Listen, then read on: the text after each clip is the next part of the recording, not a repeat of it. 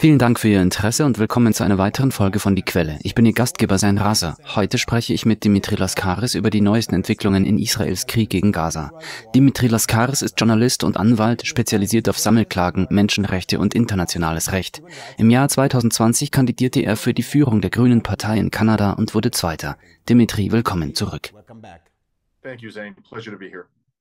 Am 7. Oktober, dem Tag, an dem die Hamas und der islamische Dschihad einen Überraschungsangriff auf Israel verübten, nahmen sie 239 Geiseln, darunter Militärangehörige, Zivilisten und ausländische Staatsangehörige. Nachdem die israelische Regierung zunächst den Waffenstillstand für ein Geiselabkommen abgelehnt hatte, stimmte sie heute einem Abkommen mit der Hamas zu. In der Vereinbarung erklärte sich die Hamas bereit, mindestens 50 Frauen und Kinder für einen viertägigen Waffenstillstand freizulassen, während Israel 150 palästinensische Frauen und Kinder aus israelischen Gefängnissen freilassen und hunderte von Lastwagen mit humanitärer, medizinischer und Treibstoffhilfe in den Gazastreifen zulassen würde. Diese Frage besteht aus zwei Teilen. Erstens, welche Bedeutung hat diese Entwicklung? Und zweitens, warum hat Israel so lange gebraucht, um eine Einigung zu erzielen? Man sollte meinen, dass die Befreiung der Geiseln für die israelische Regierung oberste Priorität hätte, anstatt den Gazastreifen zu bombardieren. Uh, Aus humanitärer Sicht sollten wir alle die Entscheidung begrüßen, dass es eine, wenn auch nicht dauerhafte Pause in diesem Blutvergießen geben wird dass humanitäre Hilfsgüter ins Land kommen und dass es zu einer beiderseitigen Freilassung von Geiseln kommen wird. Lassen Sie uns klarstellen, dass diese Frauen und Kinder, die in israelischen Gefängnissen festgehalten werden, genauso Geiseln sind wie diejenigen, die von der Hamas und anderen militanten Gruppen in Gaza festgehalten werden. Wir bezeichnen sie in den westlichen Leitmedien nur nicht so. Auf jeden Fall sollten wir aus humanitärer Sicht zufrieden sein. Aber wie Sie bemerkten, handelt es sich um eine ganz andere Vorgehensweise als diejenige, zu der sich die Netanyahu-Regierung verpflichtet hatte. So erklärte sie unmissverständlich, es werde keine Unterbrechung der Kämpfe geben, bis alle Geiseln auf Seiten der Hamas freigelassen worden seien. Sie hat nie ihre Bereitschaft signalisiert, Palästinenser aus ihren eigenen Gefängnissen freizulassen. Und genau das tut sie jetzt. Sie bekommt weniger als die Hälfte der Geiseln. Uh, the military personnel, and most of them, I believe, are military being held by Hamas. They're being, they continue to remain uh, in, uh, in the custody of Hamas fighters. Die Militärangehörigen, und ich glaube, die meisten von ihnen sind Militärs, die von der Hamas festgehalten werden, befinden sich weiterhin in Gefangenschaft von Hamas-Kämpfern. Die Israelis müssen dreimal so viele Geiseln freilassen, wie die Hamas freizulassen gedenkt. Außerdem wird eine beträchtliche Menge an humanitären Hilfsgütern und vermutlich auch Treibstoff in den Gazastreifen gebracht, die von den Hamas-Kämpfern genutzt werden könnten. Aus humanitärer Sicht ist das zwar positiv, aber ich denke, es zeigt eine deutliche Schwäche der Netanyahu-Regierung. Das sind Risse im Gebäude der Entschlossenheit, die Hamas zu vernichten. Es wird wirklich interessant sein zu sehen, ob dies ein vorübergehender Rückzug von den maximalistischen Zielen der Netanyahu-Regierung ist oder ob es der Beginn eines Zusammenbruchs ist, der letztendlich zu einer nicht expliziten, aber zumindest impliziten Anerkennung einer Niederlage in Bezug auf die Erreichung ihrer Ziele führen wird.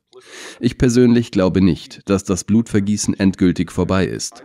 Es könnte mit der gleichen Grausamkeit weitergehen und sogar noch schlimmer sein. Aber letztlich denke ich, dass dies auf eine strategische Niederlage des Staates Israel hinausläuft. Werfen wir einen Blick auf eine andere aktuelle Entwicklung, das Al-Shifa Krankenhaus. Das Al-Shifa Krankenhaus ist die größte medizinische Einrichtung im Gazastreifen. Israel behauptet seit Wochen, wenn nicht sogar seit Jahren, dass die Hamas eine Terrorinfrastruktur einschließlich eines Kontrollzentrums unterhalb des Krankenhauses errichtet hat. Sowohl die Hamas als auch die Gesundheitsbehörden haben diese Behauptungen bestritten und darauf hingewiesen, dass es sich lediglich um eine medizinische Einrichtung handelt. Nun gab Israel bekannt, dass unter dem Krankenhaus ein 55 Meter langer und 10 Meter tiefer Tunnel sowie ein Kalender mit Namen Namen von Terroristen und Waffen gefunden wurde. Wie stichhaltig sind Ihrer Meinung nach die Beweise, die Israel bisher vorgelegt hat? Uh, uh, Vor wenigen Tagen gab es ein sehr interessantes Interview mit Ehud Barak auf CNN mit Christiane Amanpour, in dem Ehud Barak sagte, ja, es gibt einen Bunker unter diesem Krankenhaus und wir wissen das, weil wir ihn gebaut haben. Die Israelis haben den Bunker gebaut. Sie bauten ihn, als sie die Kontrolle über dieses Gebiet in Gaza hatten. Die Aussage, dass es dort einen Bunker gibt, ist also in keiner Weise aufschlussreich. Das ist allgemein bekannt. Es wurde nicht von der Hamas oder einer anderen Widerstandsgruppe gebaut. Die Frage ist, wird er für militärische Zwecke genutzt? Und es gibt keine Beweise, absolut keine Beweise, die von Israel vorgelegt wurden, dass offen gesagt ein serienmäßiger Lügner ist, wenn es um Behauptungen dieser Art geht, dass er tatsächlich für diese Zwecke verwendet wurde. Und wie Sie bereits erwähnten, hat das medizinische Personal vor Ort, darunter Mats Gilbert, ein sehr bekannter und mutiger norwegischer Arzt, der dort jahrelang gearbeitet hat, beharrlich behauptet, dass sie nie einen Beweis dafür gesehen haben, dass es unter dem Krankenhaus einen Bunker für militärische Zwecke gibt. Sie haben also einen Tunnel gefunden, der gar nichts beweist. Und das Letzte, was ich ganz klar sagen möchte, und dies muss immer wieder betont werden, ist, dass selbst wenn die Aussagen wahr wären, Sie nicht das Recht haben, das Krankenhaus so anzugreifen, wie Sie es getan haben. Krankenhäuser genießen nach internationalem Recht einen besonderen Schutz. Und wenn das, was Sie sagen, wahr wäre, hätten Sie zumindest dafür sorgen müssen, dass alle Patienten, das gesamte medizinische Personal und andere Zivilpersonen sicher aus dem Krankenhaus evakuiert werden. Sie haben genau das Gegenteil getan. Sie gefährdeten sie, sie griffen sie an, sie verursachten deren Tod. Selbst wenn Ihre Aussagen wahr sind, ist Ihr Vorgehen in diesem Krankenhaus ein Kriegsverbrechen. Ich möchte von den aktuellen Entwicklungen einen Schritt zurücktreten und zu einer kontextuellen Diskussion übergehen. Was in den Medien, insbesondere in Deutschland, weitgehend fehlt, ist eine Analyse, die die politische Dynamik beleuchtet, die sich im Laufe der Zeit in Palästina entwickelt hat, sowie die Rolle, die Israel dabei gespielt hat. Im Zusammenhang mit der Entstehung und Stärkung der Hamas zitiert die israelische Zeitung Haaretz im August 2019 den ehemaligen israelischen Ministerpräsidenten Ehud Barak im Armeeradio, als er sich auf die Strategie des derzeitigen israelischen Ministerpräsidenten Benjamin Netanyahu bezog, und ich möchte ihn hier zitieren, zitieren, seine Strategie ist die Erhaltung und Bekämpfung der Hamas, selbst zu dem Preis, die Bürger des Südens im Stich zu lassen, um die palästinensische Autonomiebehörde in Ramallah zu schwächen. Zitat Ende. Tatsächlich hat Benjamin Netanyahu selbst diese Strategie kurz angesprochen und laut Haares im März 2019 bei einem Treffen seiner Partei, dem Likud, gesagt, Zitat, wer gegen einen palästinensischen Staat ist, muss die Bereitstellung von Geldern für den Gazastreifen unterstützen, denn die Aufrechterhaltung der Trennung zwischen der palästinensischen Autonomiebehörde im Westjordanland und der Hamas im Gazastreifen wird die Gründung eines palästinensischen Staates verhindern. Zitat Ende. Warum hat Netanyahu Ihrer Einschätzung nach diese Strategie der Spaltung der Palästinenser verfolgt? Und glauben Sie, dass dies einer der Gründe für die Ereignisse des 7. Oktober sein könnte? Uh, Sicherlich wollte er damit den palästinensischen Widerstand schwächen. Es handelt sich um eine klassische Strategie des Spaltens und Eroberns. So hat es nicht nur die israelische Regierung gemacht, sondern die amerikanische Regierung ebenfalls, und zwar im gesamten Nahen Osten. Ich denke also, dass das Ziel dieser Strategie, die Hamas zu schüren und zu entwickeln, ganz klar darin besteht, den palästinensischen Widerstand zu schwächen. Aber meiner Meinung nach wird der Hamas und der Art und Weise, wie die Regierung Netanyahu ihr Wachstum effektiv gefördert hat, um die palästinensische Autonomiebehörde zu schwächen, viel zu viel Bedeutung beigemessen. Das Entscheidende ist, Zen, dass es auch ohne Hamas Widerstand geben würde. Und es gäbe bewaffneten Widerstand, vielleicht sogar einen effektiveren und einheitlicheren bewaffneten Widerstand. Aber Widerstand gäbe es immer. Diese Situation ist einfach unhaltbar. Es ist für Israel unmöglich, die Unterdrückung fortzusetzen. This situation is simply unsustainable. It is impossible for Israel to continue Heute stellt das palästinensische Volk im historischen Palästina tatsächlich eine demografische Mehrheit dar. Und nach diesem verheerenden Krieg wird es für Israel sehr schwer sein, mit dem Wachstum der jüdischen Bevölkerung in Israel Schritt zu halten. Denn viele Menschen werden wegziehen wollen. Viele Menschen haben Israel bereits verlassen. Und je schlimmer die Situation wird, desto schwieriger wird es, israelische Juden im Land zu halten und weitere Auswanderer aus der jüdischen Diaspora anzuziehen. Dies ist also eine unhaltbare Situation und wir sollten viel weniger über die Hamas als vielmehr über die Tatsache sprechen, dass die grundlegende Ungerechtigkeit in diesem Land weiterhin Gewalt hervorrufen wird. Sie wird weiterhin Opfer auf beiden Seiten fordern. Und die einzige dauerhafte und nachhaltige Lösung, die, das kann ich nicht genug betonen, im besten Interesse des israelischen Volkes selbst liegt, ist die Erfüllung der gerechten Forderungen des palästinensischen Volkes. Und wenn man sie nicht in einen Staat mit gleichen Rechten für alle seine Bürger einbinden will, dann sollte man ihnen um Gottes Willen einen palästinensischen Staat geben. Das ist der Weg, um das Leiden zu beenden. Das ist der einzige Weg, das Leiden zu beenden. Die internationale Gemeinschaft fordert dies schon seit Jahrzehnten. Und solange die israelische Regierung dies nicht tut, wird es eine andere Version der Hamas geben. Selbst wenn sie es wie durch ein Wunder schaffen sollten, die Hamas zu zerstören, ich glaube jedoch nicht, dass sie das schaffen werden, wird es bewaffneten Widerstand geben. Er wird nicht verschwinden, er wird nur noch zunehmen. Die deutschen Medien und das politische Establishment haben weitgehend auf die Verwendung der Begriffe Völkermord, kollektive Bestrafung oder ethnische Säuberung verzichtet und stützen diese Position mit dem Argument, dass Israel in Selbstverteidigung handele und nur beabsichtige, Hamas-Terroristen zu treffen. Im Gegensatz zur Hamas, die offen die Absicht bekundet, Zivilisten zu töten und auszurotten. Wenn palästinensische Zivilisten von Israel getötet werden, dann wahrscheinlich deshalb, weil die Hamas sie als menschliche Schutzschilde benutzt. Andererseits erklärte der weltbekannte israelische Holocaust-Gelehrte Ras Kürzlich, dass Israels Angriff auf den Gazastreifen, Zitat, ein Lehrbuchfall von Völkermord sei. Zitat Ende. Selbst UN-Generalsekretär Antonio Guterres bemerkte, Zitat, Gaza wird zu einem Friedhof der Kinder. Zitat Ende. Organisationen wie Amnesty International und Human Rights Watch haben kürzlich berichtet, dass Israel Kriegsverbrechen begeht und sogar Beweise für ihre Behauptungen vorgelegt.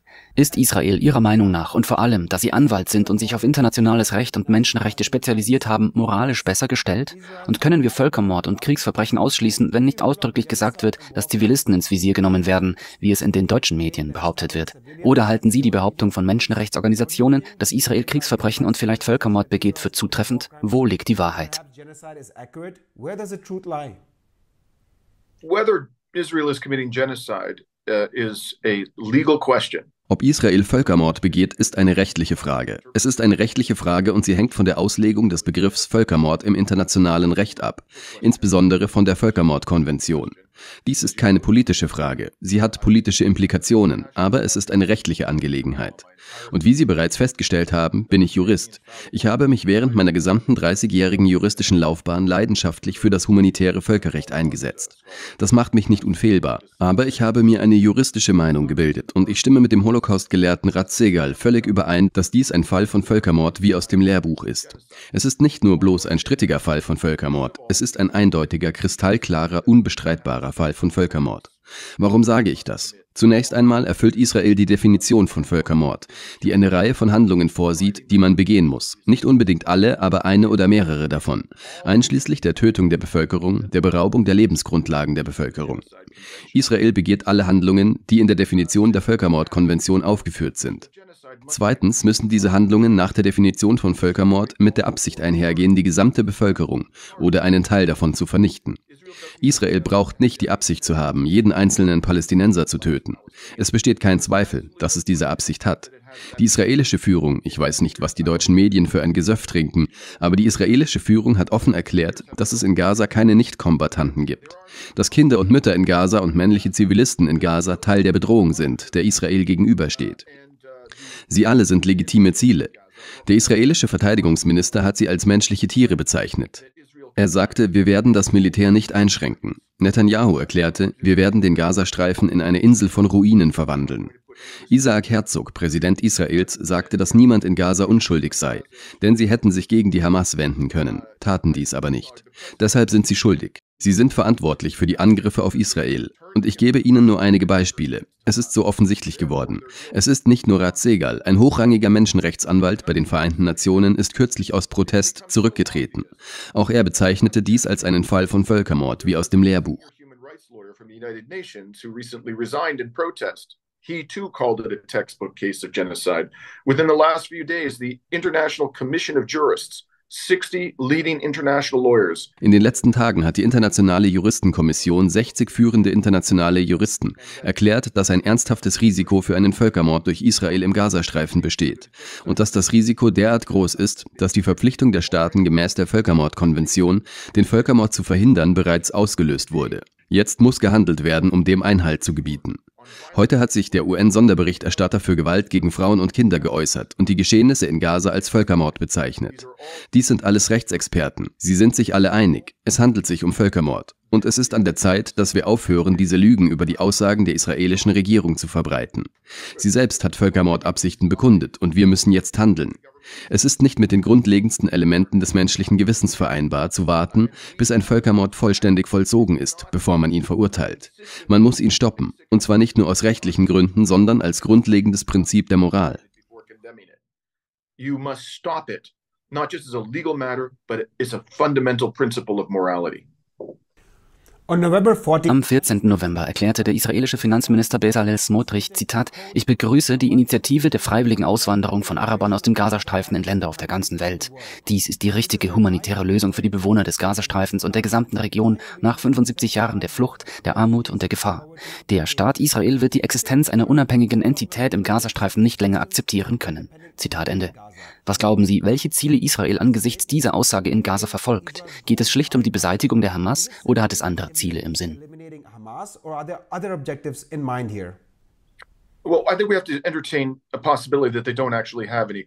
Wir müssen die Möglichkeit in Betracht ziehen, dass sie kein kohärentes strategisches Ziel verfolgen, sondern dass es sich um reine Blutrünstigkeit und Barbarei handelt und dass sie versuchen, den Palästinensern ein Höchstmaß an Schmerz zuzufügen, um sie von künftigem Widerstand abzuschrecken. Diese Möglichkeit gibt es. Aber ich halte es für wahrscheinlicher, dass sie hier ein gewisses Ziel verfolgen. Wenn man sich die Entwicklung vor Ort anschaut, dann haben sie damit begonnen, fast den gesamten nördlichen Gazastreifen zu zerstören und mehr als eine Million Menschen, ich glaube es sind anderthalb Millionen, zu vertreiben und nach Süden zu drängen. Dann drangen sie in den zentralen Teil des Gazastreifens ein und vertrieben sie weiter nach Süden. Während dieser Gräueltaten wurde ein Plan der israelischen Regierung bekannt, der die Absicht verfolgt, eines Tages alle Palästinenser aus Gaza in Richtung Sinai zu vertreiben.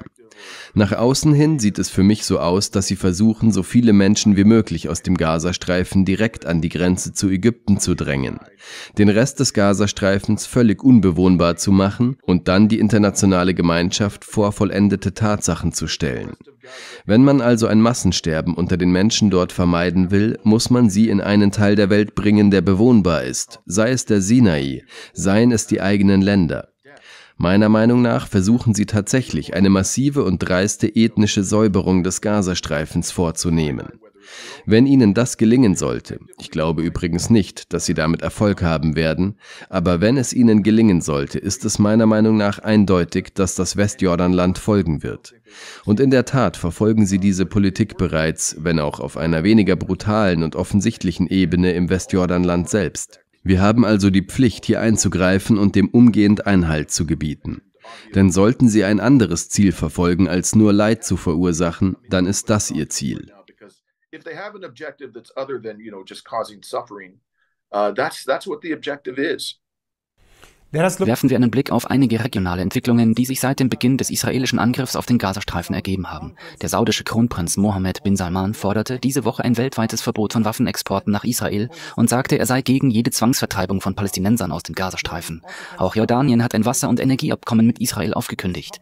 Der jordanische Spitzendiplomat erklärte, und ich möchte ihn hier zitieren, wir werden dieses Abkommen nicht mehr unterzeichnen. Können Sie sich vorstellen, dass ein jordanischer Minister neben dem israelischen Minister sitzt, um ein Wasser- und Stromabkommen zu unterzeichnen, während Israel weiterhin Kinder in Gaza tötet? Zitat Ende. Drastischere Maßnahmen wie die Aufkündigung des Abraham-Abkommens und ein Ölembargo oder sogar der Abbruch der diplomatischen Beziehungen zu Israel wurden bisher jedoch nicht ergriffen. Was meinen Sie, warum Länder wie Saudi-Arabien, Ägypten, Jordanien und andere keine drastischeren Maßnahmen ergriffen haben? Well, the leadership of these countries, uh, you know, are, are primarily interested in their own enrichment. Uh, die Führer dieser Länder sind in erster Linie an ihrer eigenen Bereicherung, an ihrer eigenen Macht interessiert und weniger am Willen der Menschen, über die sie herrschen. Ich denke, man kann mit Sicherheit sagen, dass es in der gesamten arabischen und muslimischen Welt eine große Empörung darüber gibt, was dem palästinensischen Volk angetan wird. Und eine absolute Entschlossenheit, dem mit allen Mitteln ein Ende zu setzen, zumindest aber mit politischen und wirtschaftlichen Maßnahmen. Aber diese Personen sind leider nicht sonderlich daran interessiert, vor allem nicht die Führung von Saudi-Arabien, einer brutalen Autokratie. Ich denke jedoch, dass sie letztendlich zum Handeln gezwungen sein werden. Wenn das so weitergeht, wird der Druck auf diese Regierungen zunehmen, je näher Israel seinem Ziel kommt, von dessen Existenz ich überzeugt bin. Und sie werden sich dann auf einen Balanceakt einlassen müssen. Denn ihr Ziel ist es, ihre eigene Macht und ihren Reichtum zu erhalten und auszubauen. Sie werden sagen, wenn wir das weiterhin zulassen, sind wir selbst in Gefahr.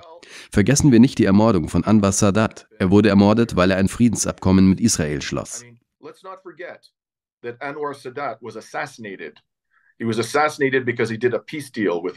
Wer war Anwar Sadat? Können Sie ihn für unsere Zuschauer kurz vorstellen?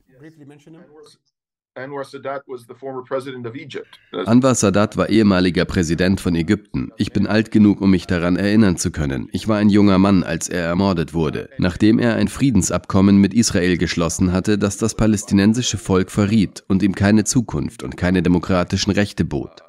Es gibt also keinen Grund, warum das nicht auch mit Sisi, dem derzeitigen Diktator Ägyptens, passieren könnte. Es besteht auch kein Grund, warum dies nicht auch Mohammed bin Salman widerfahren könnte. Und dessen sind sie sich sehr wohl bewusst. Irgendwann wird der Druck auf sie, zu ihrem eigenen Schutz zu handeln, so groß sein, dass sie eskalieren könnten. Aber wissen Sie was, Zen? Ich glaube nicht, dass dies unbedingt von Bedeutung ist, denn es gibt bereits genug Gruppierungen, die Israel und die Vereinigten Staaten unter Druck setzen, dem palästinensischen Volk letztlich gerecht zu werden. Sie haben die Hisbollah an der Nordgrenze. In der westlichen Presse hört man nicht viel darüber, aber die Hisbollah veröffentlicht täglich Erklärungen, oft begleitet von Videobeweisen über die Angriffe und die Verluste, die sie dem israelischen Militär an der Nordgrenze zufügt. Sie wissen, dass militante Gruppen im Irak und in Syrien amerikanische Militärstützpunkte angreifen und Verluste verursachen. Die Houthis haben ein Schiff unter israelischer Flagge gekapert, ein ziviles Schiff und auch Drohnen und ballistische Raketen auf Israel abgefeuert. Und bis jetzt ist der Iran, der die Fähigkeit hat, Israel mit seinen Raketen dem Erdboden gleichzumachen, das ist einfach eine Tatsache, er hat die Fähigkeit, Israel dauerhaft massiven Schaden zuzufügen, noch nicht einmal in den Konflikt eingetreten.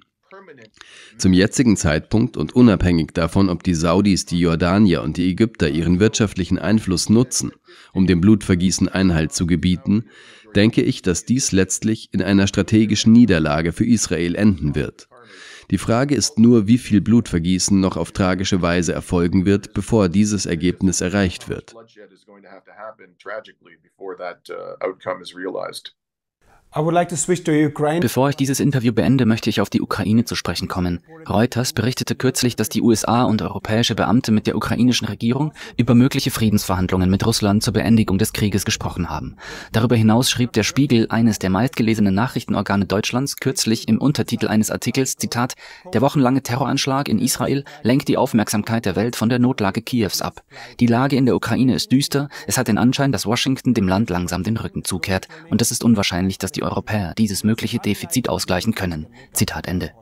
Die Regierungskoalition von Bundeskanzler Olaf Scholz hat sich jedoch vor kurzem, ebenso wie die USA, verpflichtet, die deutsche Militärhilfe für die Ukraine im nächsten Jahr auf 8 Milliarden Euro zu verdoppeln.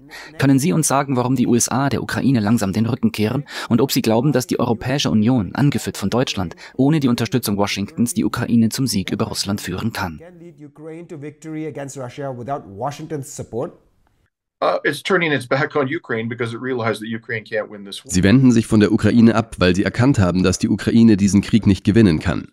Die Ukraine hat, ich meine, lassen wir einmal die Tatsache beiseite, dass die Waffenvorräte der NATO weitgehend erschöpft sind, dass die Russen in der Zwischenzeit ihre Produktion von Waffen, die zur Führung eines solchen Krieges benötigt werden, drastisch erhöht haben.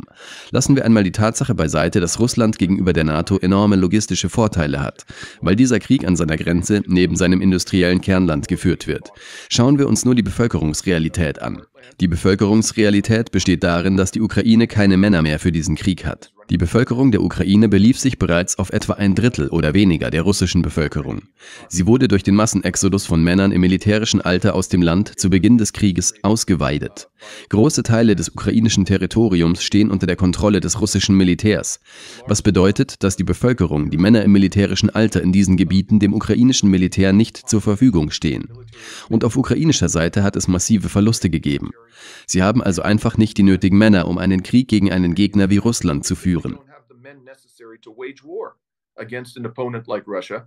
And so it's gotten so bad that even es ist so schlimm geworden, dass sogar Richard Hayes, der ultimative Befürworter dieses Krieges, der emeritierte Präsident des Council on Foreign Relations, gerade einen Kommentar veröffentlicht hat, in dem er einräumt, dass diese Ziele, das Ziel der Rückgewinnung des von Russland kontrollierten Territoriums, nun jenseits des Bereichs der realistischen Möglichkeiten liegt. Und er plädiert für eine, Zitat, Neubewertung der Situation. Die Elite der Vereinigten Staaten ist also mit Verspätung zu der Erkenntnis gelangt, dass dieser Krieg nicht zu gewinnen ist. Ich und andere haben dies seit über einem Jahr gesagt. Und ich möchte in diesem Zusammenhang hervorheben, wie ungeheuerlich es ist, dass sie so lange gebraucht haben, um zu diesem Schluss zu kommen. Und dass sie im März letzten Jahres tatsächlich ein Friedensabkommen sabotiert haben, das zu einem weitaus besseren Ergebnis für die Ukraine geführt hätte. Woher wissen wir das? Nun, es gibt eine Vielzahl von Quellen. Ich möchte eine zitieren, die für Ihr deutsches Publikum von besonderem Interesse ist. Drei angesehene deutsche Wissenschaftler, darunter ein ehemaliger deutscher General, ein führender Wissenschaftler in Deutschland und ein ehemaliger beigeordneter UN-Generalsekretär, ebenfalls ein deutscher Staatsbürger, haben kürzlich einen Bericht veröffentlicht, in dem sie die Ereignisse des letzten Jahres während der Verhandlungen zwischen der Ukraine und Russland rekonstruieren. Sie kamen zu dem Schluss, dass die Ukrainer und die Russen kurz vor einer Einigung standen, die es der Ukraine ermöglicht hätte, der NATO nicht beizutreten und die Kontrolle über die vier Oblaste zu behalten, die Russland später annektiert hat während die Vereinigten Staaten und das Vereinigte Königreich diese Einigung sabotierten. Genau das haben sie getan. Sie haben also das Blut von Hunderttausenden von ukrainischen Soldaten und Zivilisten an ihren Händen, da die Amerikaner und Briten diese Vereinbarung sabotiert haben. Anstatt zu versuchen, die Angelegenheit ohne die Hilfe der Amerikaner zu verschärfen, was das Leiden nur verlängern und die Zahl der Toten und Invaliden am Ende dieses Krieges erhöhen wird, sollte die deutsche Regierung zur Vernunft kommen und sich mit ihren ukrainischen Partnern zusammensetzen und über eine Art realistisches Friedensabkommen sprechen, das die Souveränität der Ukraine bewahrt, ihr weiterhin Zugang zum Schwarzen Meer gewährt und dem Leiden endlich ein Ende setzt. Das wäre das Vernünftigste, was Bundeskanzler Scholz in dieser Zeit tun könnte. Uh, that would be the sensible thing for uh, Chancellor Scholz to do at this time. Dimitri Laskaris, unabhängiger Journalist und Rechtsanwalt, vielen Dank, dass Sie sich heute Zeit genommen haben. Thank you, Zane. Und danke für Ihr Interesse an unserer heutigen Sendung. Bitte vergessen Sie nicht, unsere alternativen Kanäle auf Rumble, Telegram und unseren Podcast namens Podbean zu abonnieren. YouTube, das Google gehört, kann uns jederzeit mit einem Schattenverbot belegen und zensieren, insbesondere in Krisenzeiten, wenn wir eine andere Perspektive als die der Leitmedien bieten. Wenn Sie sich unsere Videos regelmäßig ansehen, sollten Sie noch heute spenden. Wir sind eine kleine, unabhängige und gemeinnützige Medienorganisation, die kein Geld von Großkonzernen oder Regierungen annimmt und nicht einmal Werbung zulässt. Alles mit dem Ziel, Sie mit Informationen zu versorgen, die frei von äußeren Einflüssen sind. Wir haben 144.000 Abonnenten und nur 375 Menschen spenden monatlich für uns. Wenn Sie möchten, dass wir Ihnen noch weiterhin eine unabhängige Perspektive bieten, sollten Sie noch heute eine monatliche Spende entrichten. Ich bin Ihr Gastgeber, Sein Raser. Bis zum nächsten Mal. See you next time.